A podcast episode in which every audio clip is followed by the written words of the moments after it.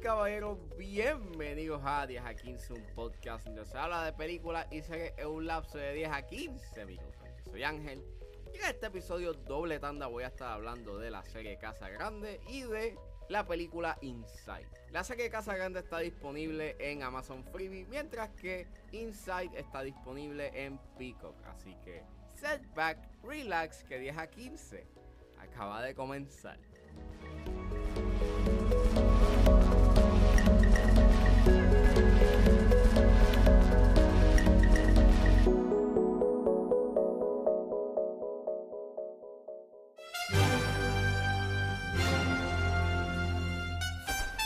Every family has its secrets. Casa Grande es una serie dirigida por Gabriela Tagliavini y es creada por Ali Afshar y Lauren Swickert. Y es escrita por Swickert, Michael Cruz y Alex Rana Rivelo. El elenco lo compone John Piper Ferguson, Christina Moore, Madison Lawlord, Daniel Edward Mora, Kate Mansi, Keith Miller, Ali Afshar, Raquel Domínguez, Karen Beth Sabe, Lauren Escandón, Javier Bolaño y Laura Alemán. Y esta serie trata y sigue a varias familias dueñas de diversos ranchos en el norte de California mientras navegan temas universales de clases sociales, inmigración, cultura y familia. Eh, disclaimer, esta serie tiene temas de violencia de género, por lo cual lo discreción. Ustedes dirán, Ángel, ¿qué rayos es Casa Grande? Pues nada, es una serie. nada, es una serie que salió en Freebie. Había visto un artículo en Deadline que. Pues había. eh, Amazon había comprado. eh, iba a poner esta serie en Freebie. Vi que este aparece Laura Alemán. Y pues mira, antes de dar mi veredicto. eh, eh, yo les deseo el éxito, you know, al elenco y la producción en sus próximos proyectos que hagan y aprecio el hecho en que hay talento nuevo latino, y no esta serie trae talento nuevo y no latino y los temas que trae a la mesa son bien pertinentes. No obstante, el resultado final de esta serie es bastante malo. Narrativamente es predecible y sí, yo he dicho incontables veces de que no es el destino, es el viaje para llegar a ese destino. Pero mira, aquí el viaje no es para nada interesante, es debido a las actuaciones que dejan mucho dejan mucho que desear. La gran falla en las actuaciones la, la componen you este, el elenco que hacen de la familia Clarkman. Eh, hay momentos en donde ellos brincan de espectro emocional out of nowhere. A veces están underacting. Eh, la actriz que hace el personaje de Hassie, hay momentos en donde ella está llorando, pero no se ve que está llorando, parece más como si, estu- como si, como si se estuviese riendo. La actuación de ellos, de esa familia, de la familia Clarkman, e- es súper... súper inconsistente. La fotografía está fine. Hay unos white shots que están bonitos, you know por lo menos la intención está ahí. Y hay unos momentos en donde la cámara, pues, eh, la dejan correr y dejan que los actores y no se desenvuelvan en la escena. Pero el color grading es sumamente soso. eh, cae en esa tendencia de colores desaturados, casi al estilo Doom, pero no es Doom. Y, y- y yo sé que obviamente eh, la historia que están contando es una bastante seria, bastante triste, eh, amarga. Y pues eso lo quieren representar en la paleta de colores de la serie. Y claro, están en, están en un rancho, so también pues contribuye como que a ese estilo un tanto más desaturado. Porque pues están como que sort of en el desierto y toda la cosa.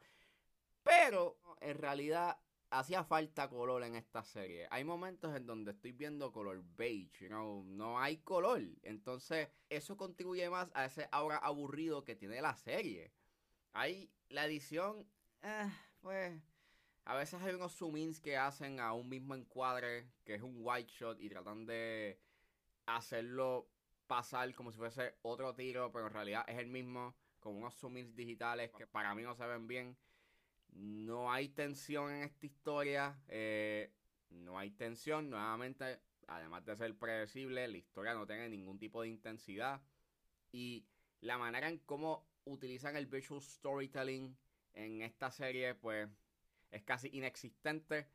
Eh, exponen y explican y van como que, you redundando en la misma información que te dicen en los cinco episodios y, y los temas están ahí, you know, están esos temas de las clases sociales y la inmigración, pero en realidad no hacen mucho con ellos y entonces tienes un montón de subtramas que pues pueden tener, digamos, una posibilidad de ser interesantes, pero lamentablemente se quedan en el aire porque la serie se acaba en un cliffhanger. Que yo sabía que se iba a acabar en un cliffhanger, pero mientras más pienso en esta serie, yo lo que estoy viendo es que es un proyecto que se siente incompleto. Se siente de que produjeron cinco episodios y están en la espera de que Amazon Freebie les dé you un presupuesto o algo por el estilo para poder producir pues lo que queda el restante de la historia y, y no sé la manera en cómo está construida la historia la, narrativa hay tantas cosas que se quedan ahí de por medio. Se sienten que son como una introducción. En estos cinco episodios te están introduciendo elementos narrativos que al final del día, cuando llegas al quinto episodio, tú piensas,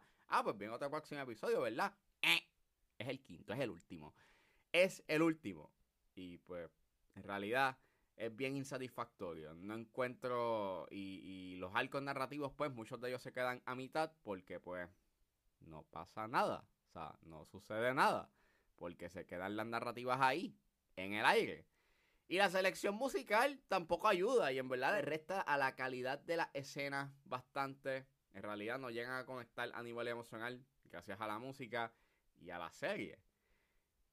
Al igual que el intro. En realidad no sé por qué, pero me recordó mucho a el intro de Succession, pero es como una mala imitación y el otro problema es que eh, spoilean muchas de las cosas que suceden en la serie, mayormente en el quinto episodio.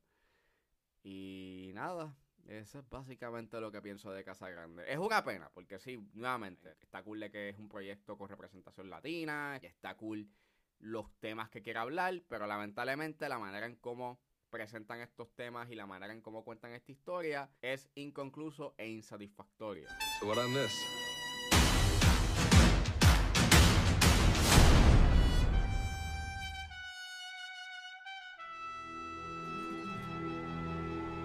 Y saliendo de Casa Grande, ahora vamos a hablar de Inside, que está disponible en Pico.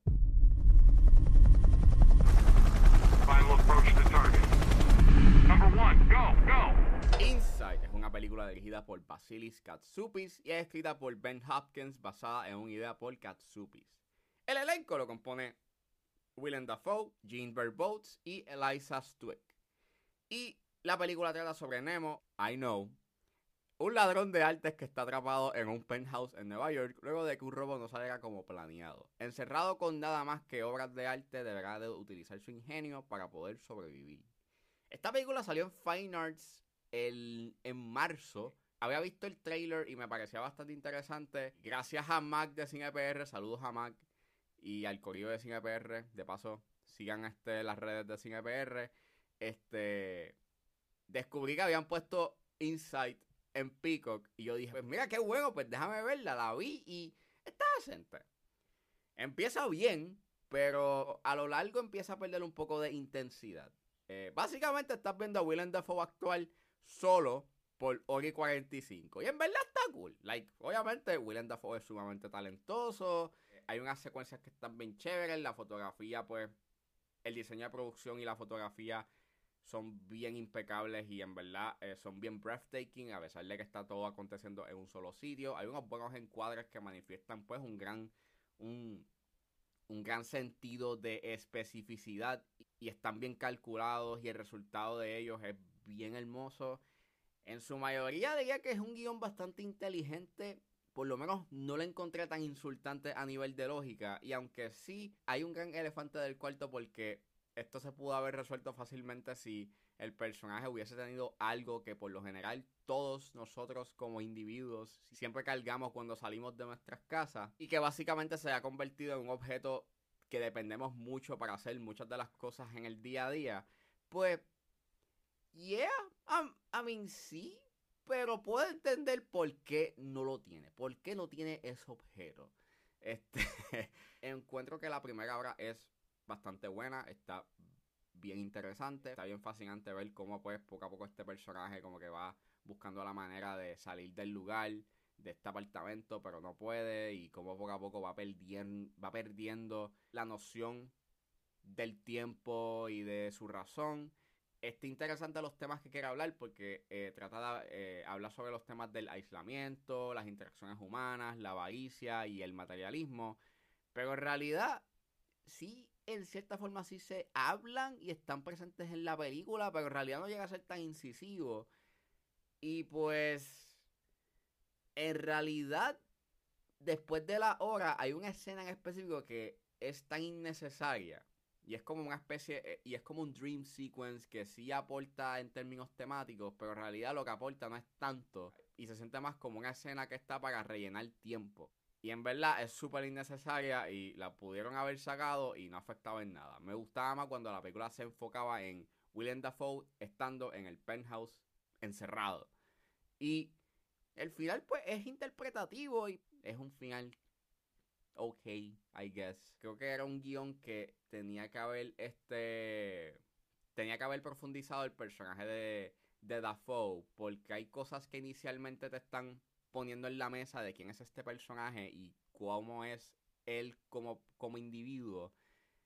Que después, pues, está ahí presente en la narrativa, pero pues no hacen nada con él creo que esta película hubiese funcionado mucho más si le hubiesen dado más profundidad al personaje de Dafoe. Pero de cierta forma sí recomiendo Inside por el aspecto de que estás viendo a William Dafoe, pues dar un showcase actoral por y 45. Y si eres fan del actor, pues maybe puede que te guste la película.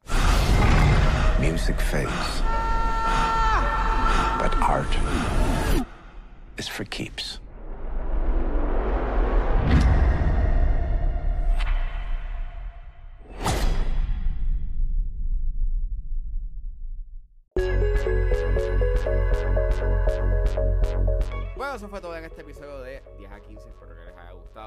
A mis redes sociales. Estoy en Facebook, Twitter e Instagram Recuerden buscarme en Patreon y suscribirse.